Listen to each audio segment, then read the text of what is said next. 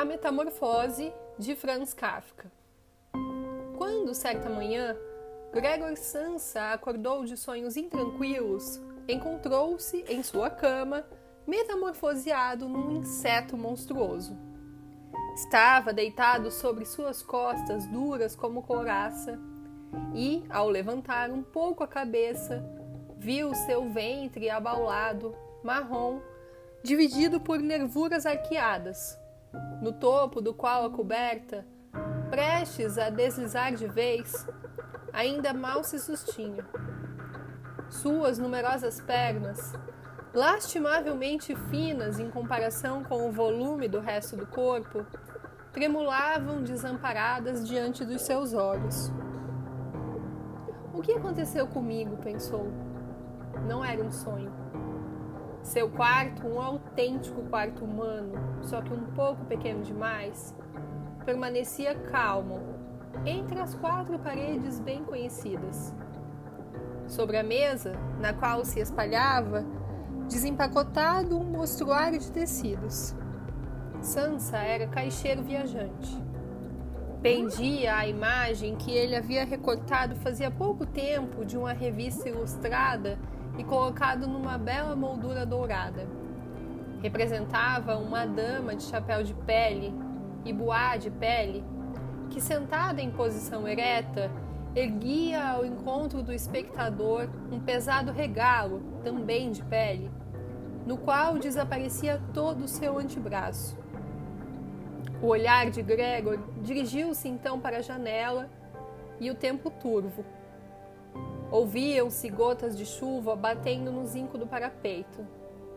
Deixou-o inteiramente melancólico. Que tal se eu continuasse dormindo mais um pouco e esquecesse todas essas tolices? Pensou, mas isso era completamente irrealizável, pois estava habituado a dormir do lado direito e, no seu estado atual, não conseguia se colocar nessa posição. Qualquer que fosse a força com que se jogava para o lado direito, balançava sempre de volta à postura de costas. Tentou isso umas cem vezes, fechando os olhos para não ter de enxergar as pernas desordenadamente agitadas.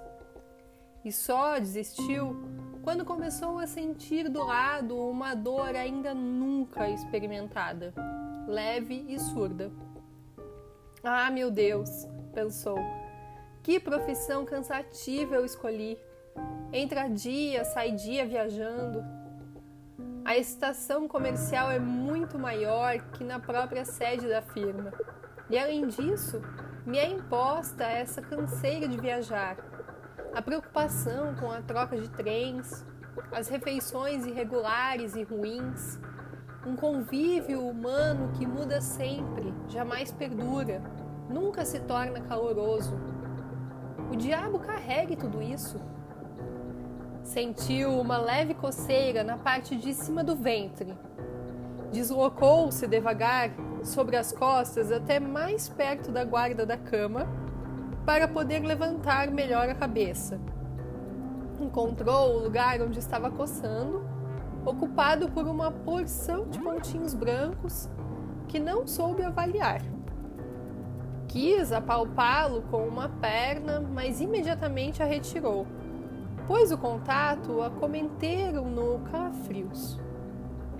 Deslizou de volta à antiga posição. Acordar cedo assim deixa a pessoa completamente embotada, pensou. O ser humano precisa ter o seu sono.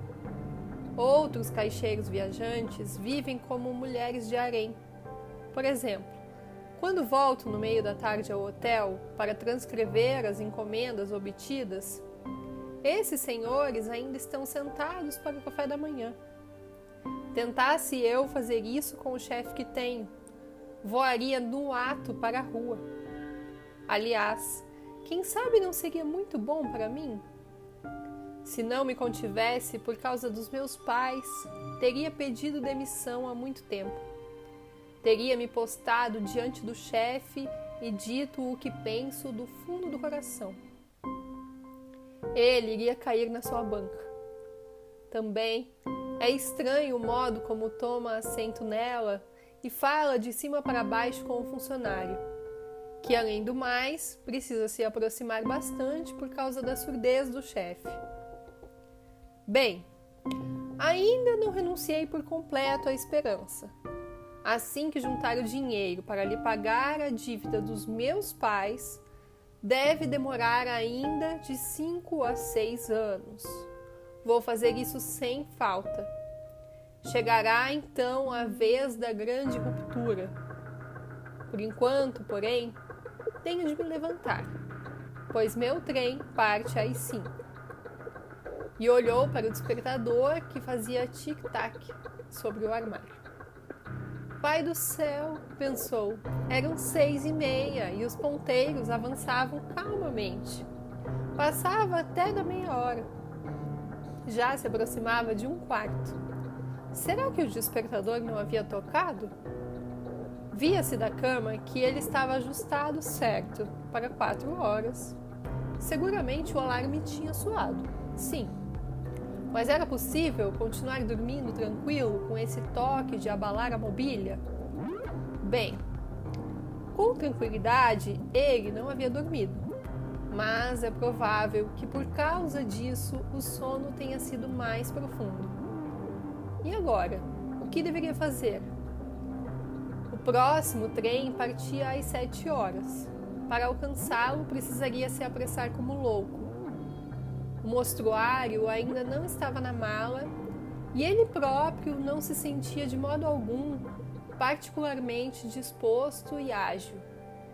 E mesmo que pegasse o trem, não podia evitar uma explosão do chefe, pois o contínuo da firma tinha aguardado junto ao trem das cinco e fazia muito tempo que havia comunicado sua falta. Era uma criatura do chefe sem espinha dorsal nem discernimento. E se anunciasse que estava doente? Mas isso seria extremamente penoso e suspeito, pois durante os cinco anos de serviço, Gregor ainda não tinha ficado doente uma única vez. Certamente o chefe viria com o médico do seguro de saúde, censuraria os pais por causa do filho preguiçoso e cercaria todas as objeções apoiadas no médico, para quem só existem pessoas inteiramente sadias, mas refratárias ao trabalho. Neste caso, estaria tão errado assim? Com efeito, abstraindo-se uma sonolência realmente supérflua, depois do longo sono, Gregor sentia-se muito bem e estava até mesmo com uma fome especialmente forte. Enquanto refletia sobre tudo isso na maior pressa, sem poder se decidir a deixar a cama, o despertador acabava de dar um quarto para as sete. Bateram cautelosamente na porta junto à cabeceira de sua cama.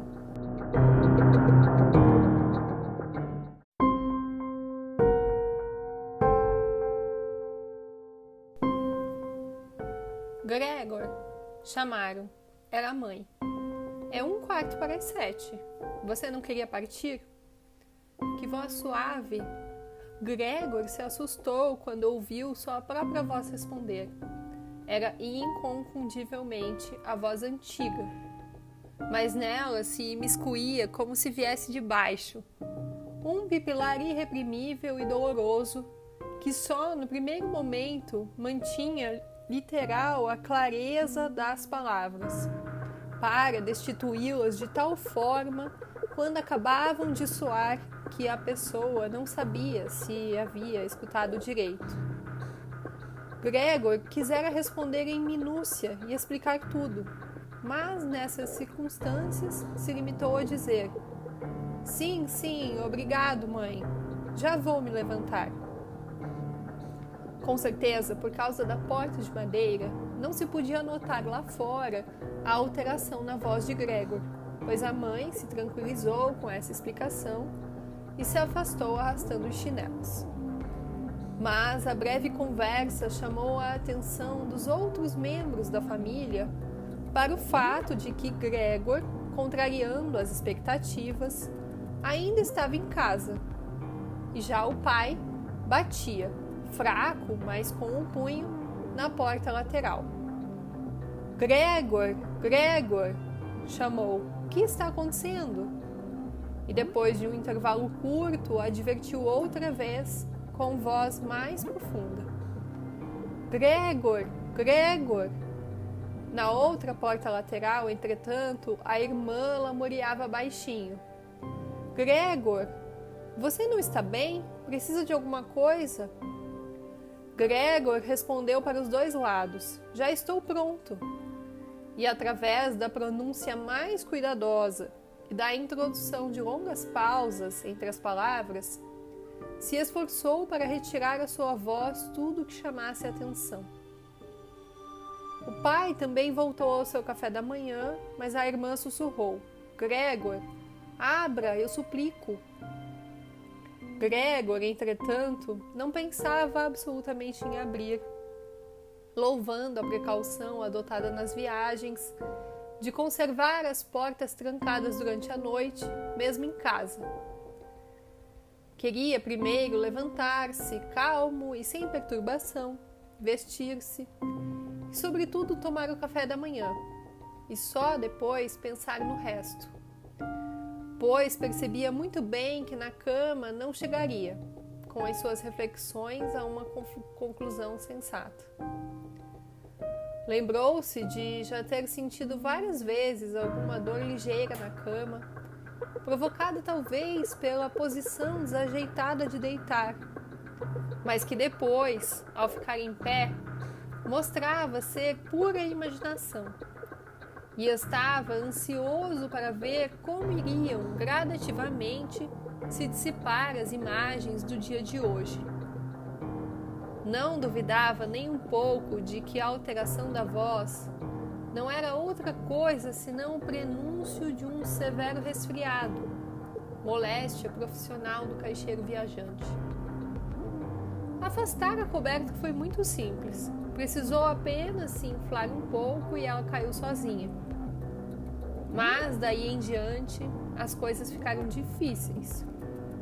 Em particular, porque ele era incomumente largo. Teria necessitado de braços e mãos para se erguer. Em vez disso, porém, só tinha as numerosas perninhas que faziam sem cessar os movimentos mais diversos e que, além disso, ele não podia dominar. Se queria dobrar uma, ela era a primeira a se estender. Se finalmente conseguia realizar o que queria com essa perna, então, todas as outras nesse interim trabalhavam na mais intensa e dolorosa agitação, como se estivessem soltas. Não fique aí inutilmente na cama, disse Gregor a si mesmo. A princípio, quis sair da cama com a parte inferior do corpo, mas essa parte de baixo, que ele, aliás, ainda não tinha visto e da qual não podia fazer uma ideia exata, provou ser difícil demais de mover. Ela ia tão devagar e, quando afinal, quase frenético, reunindo todas as suas forças e sem respeitar nada, se atirou para a frente.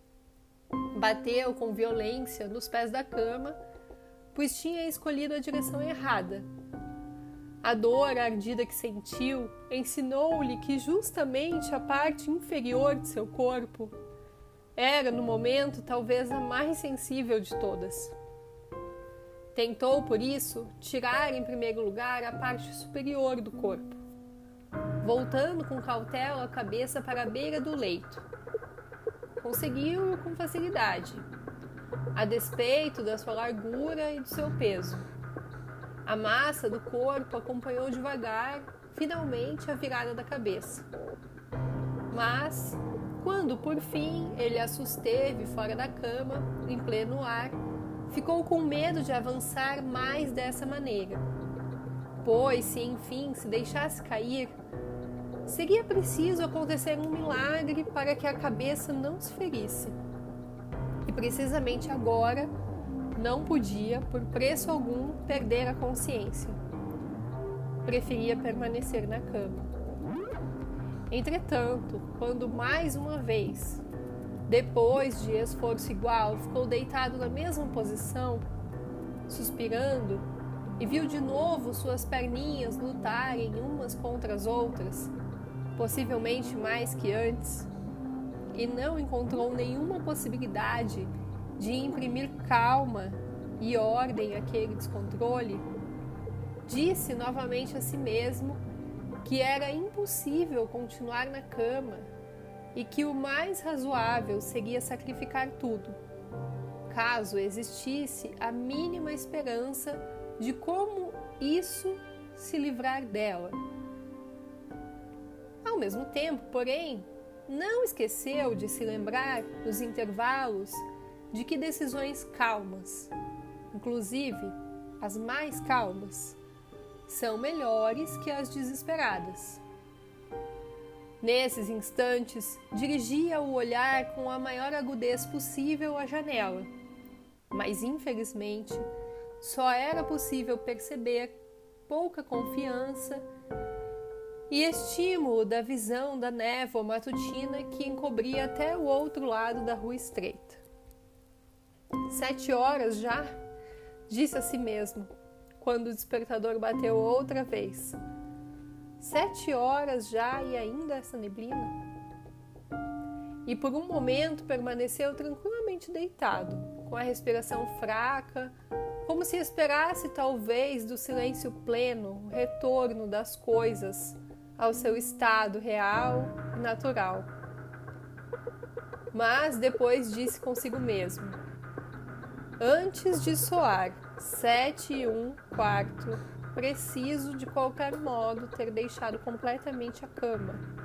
Mesmo porque até então virá alguém da firma perguntar por mim, pois ela abre antes de sete horas e pôs-se a balançar o corpo em toda a sua extensão, num ritmo perfeitamente uniforme, para tirá-lo da cama, deixando-se cair desse modo a cabeça que ele queria conservar bem erguida durante a queda.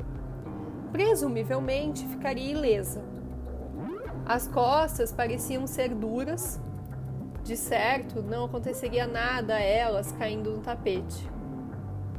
A maior dúvida vinha da preocupação com um estrondo que iria provocar e que provavelmente causaria, se não susto, mas pelo menos apreensão atrás de todas as portas. Mas isso era preciso arriscar.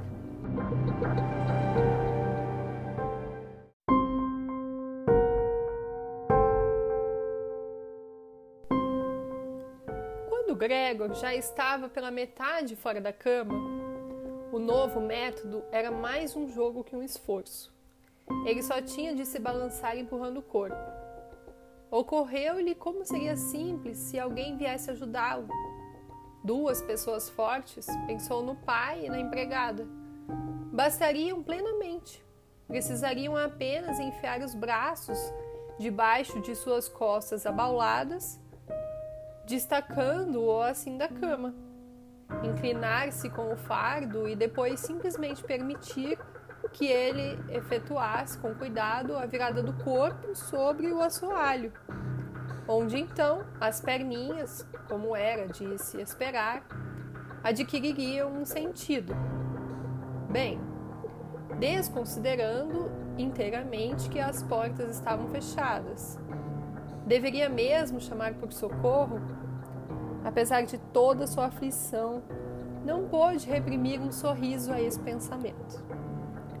Já tinha alcançado um ponto em que, a um balanço mais forte, quase não poderia manter o equilíbrio, tendo então de se decidir de uma vez, pois em cinco minutos seriam sete e quinze, quando soou a campainha da porta do apartamento.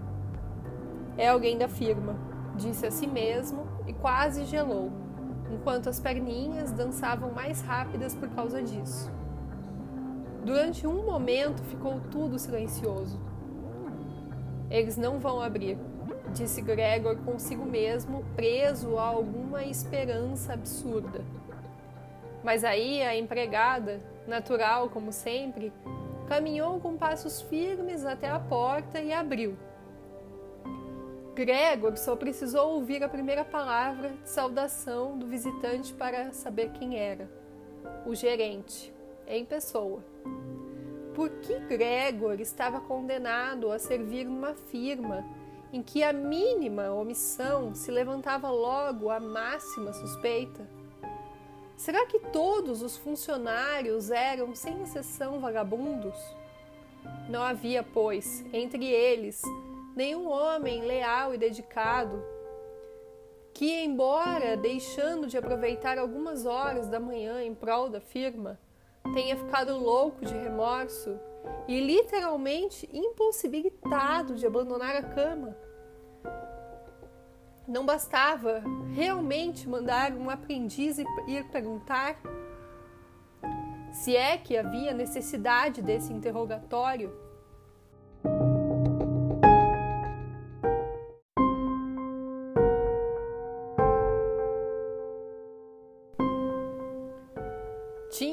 O próprio gerente. Era preciso mostrar com isso a família inteira inocente que a investigação desse caso suspeito só podia ser confiada à razão do gerente.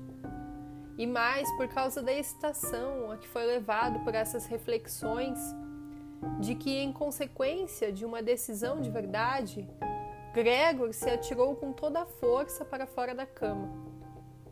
Houve uma pancada alta, mas não propriamente um estrondo.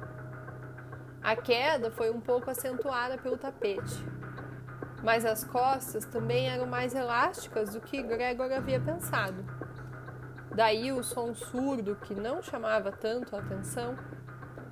Ele só não tinha sustentado a cabeça com cuidado suficiente e por isso havia batido com ela.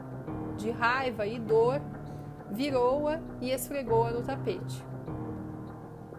Caiu alguma coisa lá dentro, disse o gerente no aposento vizinho da esquerda Gregor tentou imaginar se não podia acontecer também ao gerente algo semelhante ao que o havia sucedido hoje com ele. De fato, era necessário admitir essa possibilidade. Mas, como se fosse uma rude resposta a essa pergunta, o gerente deu alguns passos definidos no quarto contíguo, fazendo suas botas de verniz rangerem do cômodo vizinho da direita, a irmã sussurrou para Gregor, comunicando: Gregor, o gerente está aí? Eu sei, disse Gregor a si mesmo, mas não ousou erguer a voz ao ponto de que a irmã pudesse ouvi-lo. Gregor, falou então o pai, do aposento à esquerda. O senhor gerente chegou e quer saber por que você não partiu no trem de hoje cedo. Não sabemos o que devemos dizer a ele. Aliás, ele também quer falar pessoalmente com você. Faça, portanto, o favor de abrir a porta. Ele terá a bondade de desculpar a desarrumação do quarto.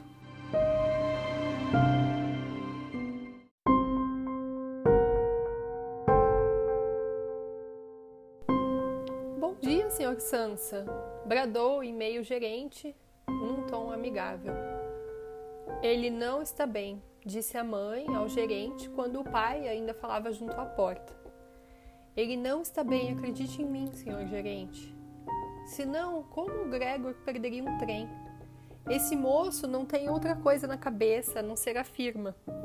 Eu quase me irrito por ele nunca sair à noite.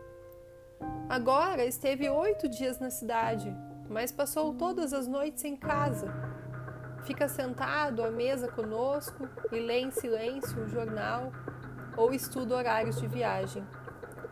É uma distração para ele ocupar-se de trabalhos de carpintaria. Por exemplo, durante duas ou três noites, entalhou uma pequena moldura. O senhor vai ficar admirado de ver como ela é bonita. Está pendurada lá dentro do quarto. O senhor vai enxergá-la assim que ele abrir. Aliás, eu estou feliz, senhor gerente, pelo fato de o senhor estar aqui. Sozinhos, não iríamos conseguir que Gregor abrisse a porta. Ele é tão teimoso e certamente não está bem, embora tenha negado isso de manhã. Já vou, disse Gregor lenta e cautelosamente, e não se moveu para não perder uma palavra da conversa. De outro modo, cara senhora, disse o gerente, também não sei como explicar isso. Esperemos que não seja nada grave. Embora, por outro lado, eu tenha que dizer que nós, homens do comércio, feliz ou infelizmente, como se quiser, precisamos muitas vezes, por considerações de ordem comercial, simplesmente superar um ligeiro mal-estar. O senhor gerente pode, então, entrar no seu quarto? perguntou o pai, impaciente, e bateu de novo na porta. Não! disse Gregor. No cômodo vizinho da esquerda sobreveio um silêncio penoso. No aposento contínuo da direita, a irmã começou a soluçar. Por que a irmã não ia se juntar aos demais? Certamente ela tinha acabado de se levantar da cama e ainda não havia começado a se vestir. Por que então chorava? Por que ele não se levantava e não deixava o gerente entrar, porque corria o perigo de perder o emprego e depois o chefe iria perseguir de novo os pais com as antigas exigências. Por enquanto, porém, essas preocupações eram desnecessárias.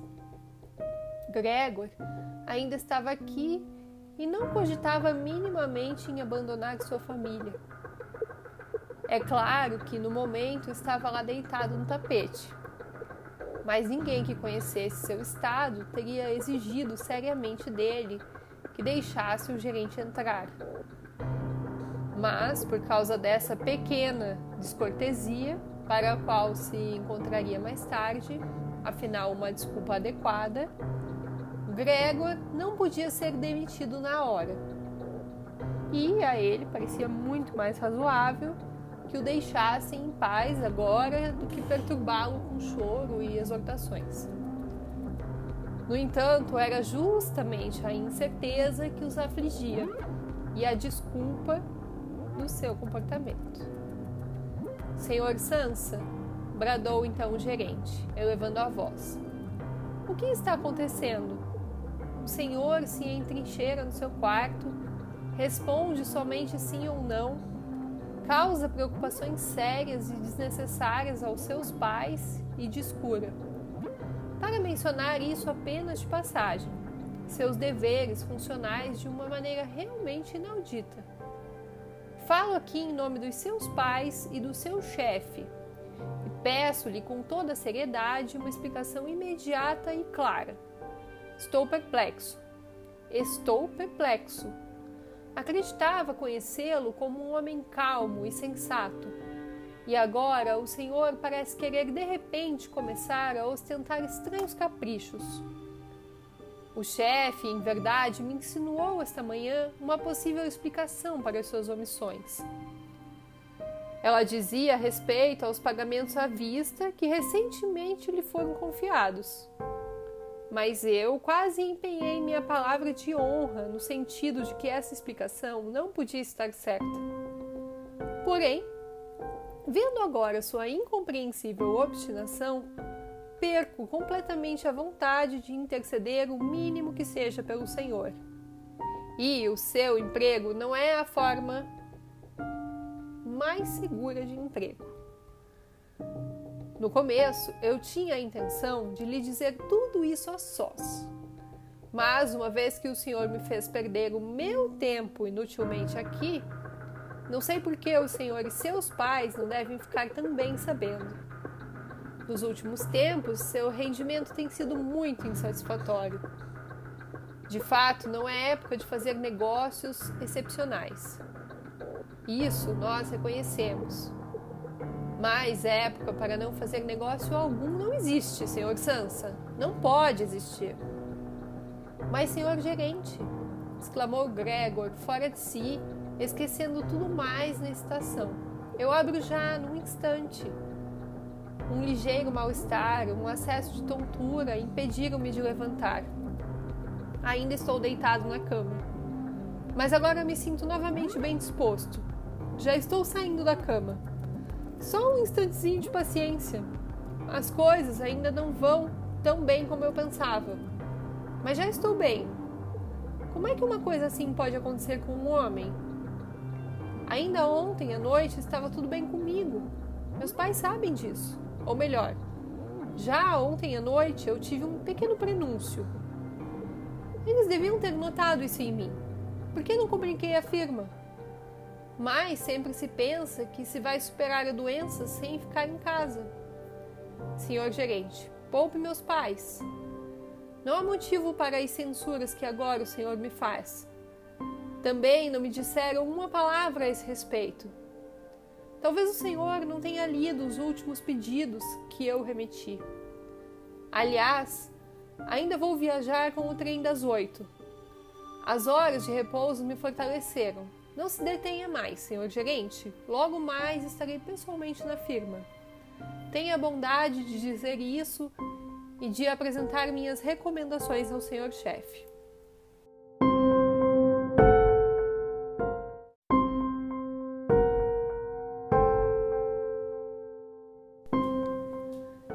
Gregor expelia tudo às pressas, mal sabendo o que falava.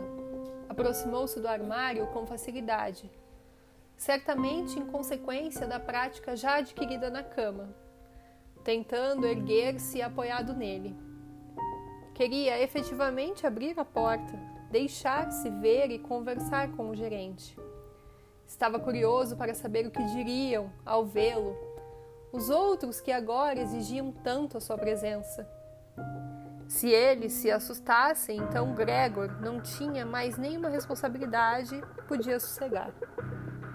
Mas, se aceitassem tudo tranquilamente, então ele não tinha motivo para afligir-se e podia, caso se apressasse, estar de fato na estação ferroviária às 8 horas.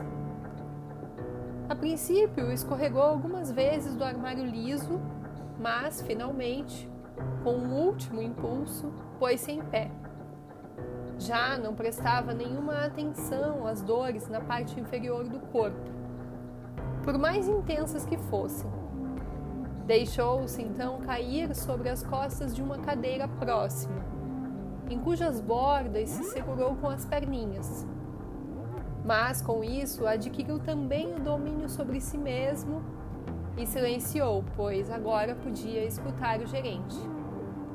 Entenderam uma única palavra? Perguntou o gerente aos pais. Será que ele não nos está fazendo de bobos? Pelo amor de Deus! exclamou a mãe já em lágrimas. Talvez ele esteja seriamente doente e nós o atormentamos. Grete, Grete! gritou então. Mamãe! Bradou a irmã do outro lado. Elas se comunicavam através do quarto de Gregor. Você precisa ir imediatamente ao médico. Gregor está doente. Vá correndo ao médico. Você ouviu Gregor falar agora. Era uma voz animal, disse o gerente em voz sensivelmente mais baixa, comparada com os gritos da mãe. Ana, Ana! Chamou o pai, batendo as mãos através da antessala para a cozinha. Vá buscar já um serralheiro. E logo as duas moças atravessaram a antessala correndo, com um ruído de saias. Como é que a irmã tinha se vestido tão depressa? E escancararam a porta.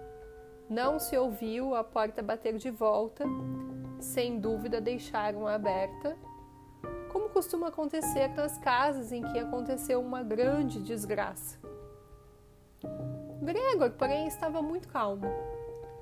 Certamente não entendiam mais suas palavras, embora para ele elas parecessem claras, mais claras que antes. Talvez porque o, ouvido havia se acostumado. De qualquer forma, agora já se acreditava que as coisas com ele não estavam em perfeita ordem e a disposição era de ajudá-lo.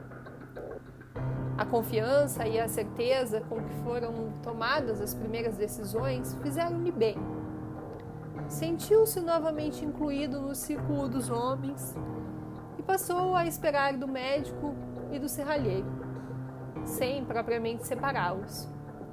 Desempenhos excepcionais e surpreendentes, a fim de ficar com a voz o mais clara possível para as conversações decisivas que se aproximavam, tossia um pouco, esforçando-se, entretanto, para fazer isso de um modo bem abafado, uma vez que até esse ruído possivelmente soava diferente de uma tosse humana, pois que ele mesmo já não ousava decidir. Nesse meio tempo, fez-se completo silêncio no aposento ao lado. Talvez os pais estivessem sentados à mesa com o gerente e cochichassem. Talvez estivessem todos curvados sobre a porta, escutando. Gregor deslocou-se devagar até a porta, empurrando a cadeira, largou-a lá, lançou-se de encontro à porta, conservando-se em pé apoiado nela. As extremidades das suas perninhas tinham um pouco de substância adesiva, e ali descansou por um instante do esforço. Mas depois começou a girar com a boca a chave da fechadura. Infelizmente, ao que parecia, ele não tinha dentes de verdade, com o que devia logo agarrar a chave. Mas, em compensação, as mandíbulas eram sem dúvida muito fortes. Com a ajuda delas, pôde de fato pôr a chave em movimento e não dar atenção ao fato de que estava seguramente causando alguma lesão em si mesmo, pois um líquido marrom saiu da sua boca, escorreu sobre a chave e pingou no chão. Ouçam, disse o gerente no cômodo vizinho. Ele está girando a chave. Para Gregor, isso foi um grande estímulo. Mas todos deveriam encorajá-lo, inclusive o pai e a mãe. Aí, Gregor, deveriam clamar, sempre em frente, firme na fechadura.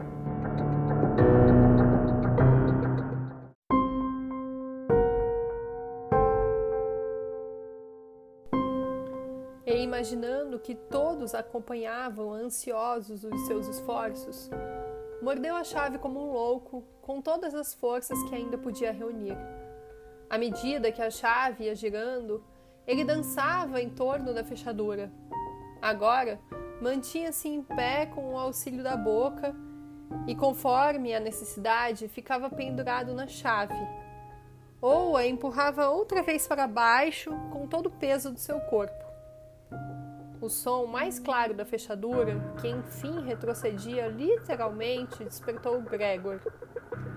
Respirando aliviado, ele disse a si mesmo: Não precisei, portanto, do serralheiro, e colocou a boca sobre a maçaneta para abrir inteiramente a porta. Uma vez que precisava abri-la, puxando contra si uma de suas folhas, ela já estava com o efeito bem aberta e ele ainda não podia ser visto. Precisou primeiro girar lentamente o corpo, acompanhando o movimento da folha, na verdade com muito cuidado para não cair redondamente de costas, bem diante da entrada para o quarto. Estava ainda ocupado com essa manobra difícil. Sem ter tido tempo para tentar em outra coisa, quando ouviu o gerente soltar um oh! Alto. Soava como o vento que zune. E então Gregor o viu também. Era o mais próximo da porta e comprimia a mão sobre a boca. Enquanto recuava devagar, como se o impelisse uma força invisível que continuasse agindo de modo constante. A mãe, apesar da presença do gerente, ela estava ali com os cabelos ainda desfeitos pela noite espetados para o alto. A princípio, fitou o pai com as mãos entrelaçadas.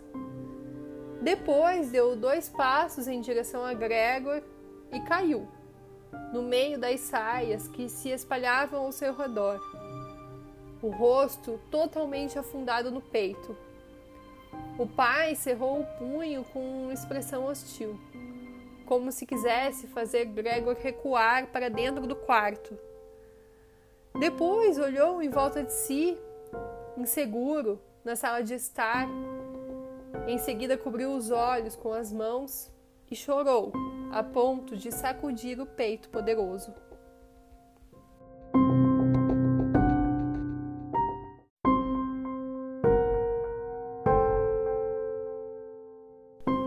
Gregor não entrou então na sala de estar, mas de dentro apoiou-se na folha da porta que estava bem travada, de tal modo que só se podia ver a metade do seu corpo e acima dela a cabeça inclinada de lado, com a qual ele espreitava os outros. Nesse meio tempo havia clareado bastante, do outro lado da rua aparecia nítido um recorte do interminável edifício cinza-negro da frente. Era um hospital, com as janelas regulares que rompiam durante a fachada. A chuva ainda caía, mas só em gotas grandes, visíveis uma a uma e que também desciam à terra, literalmente isoladas. A louça do café da manhã jazia abundante sobre a mesa pois para o pai a refeição mais importante do dia era o desjejum, que ele prolongava horas com a leitura de diversos jornais. Na parede, logo em frente, pendia uma fotografia de Gregor, do seu tempo de serviço militar, que o mostrava como tenente, a mão na espada, um sorriso despreocupado, exigindo respeito pela postura e pelo uniforme. A porta para a antessala estava aberta, e uma vez que a entrada do apartamento continuava escancarada, via-se o vestíbulo da casa e o começo da escada que descia. Bem, disse Gregor, consciente de que era o único que havia conservado a calma. Vou logo me vestir, pôr o mostruário na mala e partir de viagem. Vocês querem mesmo me fazer partir? Bem, senhor gerente, o senhor está vendo que não sou teimoso e que gosto de trabalhar. Viajar é fatigante, mas não poderia viver sem viajar. Para onde o senhor vai, senhor gerente? Para a firma? Sim. O senhor vai relatar tudo fielmente? Pode-se, no momento, estar incapacitado para trabalhar mas essa é a hora certa para se lembrar das realizações passadas e para se pensar que mais tarde, uma vez superados os obstáculos, sem dúvida se vai trabalhar com mais afinco e forças mais concentradas. Devo muita obrigação ao seu chefe. Isso o senhor sabe muito bem. Tenho, por outro lado, de cuidar dos meus pais e da minha irmã Estou num aperto, mas sairei dele trabalhando. Não me torne, porém, as coisas mais difíceis do que já são. Tome o meu partido na firma. Que o caixeiro viajante não é querido, eu sei. Todos pensam que ele ganha rios de dinheiro e, além disso, leva uma boa vida. Não se tem, de fato, nenhuma oportunidade especial para se analisar melhor esse preconceito. Mas o senhor gerente, o senhor tem sobre as coisas, cá entre nós, uma visão de conjunto melhor do que o resto do pessoal. Melhor até do que o próprio senhor chefe, que na qualidade de empresário se deixa enganar facilmente no seu julgamento em prejuízo do funcionário. O senhor sabe muito bem que o caixeiro viajante, que fica quase um ano inteiro fora da firma, pode assim se tornar facilmente vítima de mexericos, casualidades e queixas infundadas, contra as quais é completamente impossível se defender. Uma vez que, na maioria das vezes, ele não fica sabendo delas e só o faz quando, exausto, termina uma viagem e já em casa sente na própria carne as consequências nefastas cujas origens não podem mais ser descobertas. Senhor gerente, não vá embora sem me dizer uma palavra capaz de mostrar que o Senhor me dá pelo menos uma pequena parcela de razão. Mas o gerente, já as primeiras palavras de Gregor, tinha virado as costas e só lhe dirigia o olhar por cima dos ombros trêmulos, com os lábios revirados. E durante a fala de Gregor, não ficou parado um instante, recuando sem perder Gregor de vista. Muito gradualmente em direção à porta, como se houvesse uma proibição secreta de deixar a sala. Já estava na antessala e, pelo movimento súbito com que pela última vez tirou o pé do chão da sala de estar, seria possível acreditar que acabava de queimar a sola do pé. Na antessala, entretanto, esticou longe a mão direita, no sentido da escada, como se lá o aguardasse uma salvação decididamente extraterrena. Gregor compreendeu que o gerente não podia de modo algum ir embora nesse estado de espírito. Caso contrário, seu emprego na firma ficaria extremamente ameaçado. Os pais não entendiam nada disso muito bem. No curso de longos anos, formaram a convicção de que Gregor estava garantido pelo resto da vida nessa firma. E além disso, tinham tanta coisa para fazer agora, com as preocupações do momento, que qualquer previsão lhes escapava. Mas Gregor tinha essa previsão. O gerente precisava ser retido, tranquilizado, persuadido e finalmente conquistado. Dependia disso o futuro de Gregor e sua família. Se ao menos a irmã estivesse aqui, ela era esperta, já tinha chorado quando Gregor ainda estava deitado calmamente de costas. E sem dúvida o gerente, esse amigo das mulheres, teria se deixado levar por ela. Ela teria fechado a porta no apartamento e desfeito o susto na antessala através das palavras. Mas, infelizmente, a irmã não estava aqui. Era o próprio Gregor quem precisava agir e sem pensar que ainda não conseguia suas atuais faculdades para se mover, sem cogitar também que seu discurso possivelmente, na verdade, provavelmente, não tinha sido entendido mais uma vez. Ele largou a folha da porta e se enfiou pela abertura. Queria caminhar até o gerente, que já segurava ridiculamente com as duas mãos o corrimão do vestíbulo mas logo caiu, buscando apoio e com um pequeno grito sobre suas inúmeras perninhas. Mal isso tinha acontecido, sentiu pela primeira vez nessa manhã um bem-estar físico.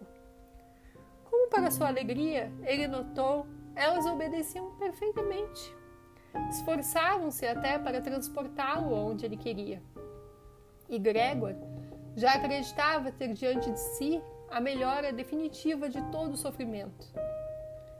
Mas no instante mesmo em que estava no chão, balançando por causa do movimento reprimido, não muito distante da mãe, na verdade, bem à frente dela, que parecia completamente mergulhada em si mesma, saltou de um só golpe para o alto, com os braços bem estendidos e o dedo apontado bradando: Socorro!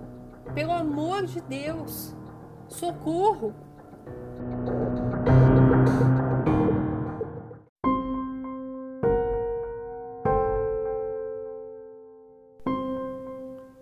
Conservava a cabeça inclinada, como se quisesse ver Gregor melhor.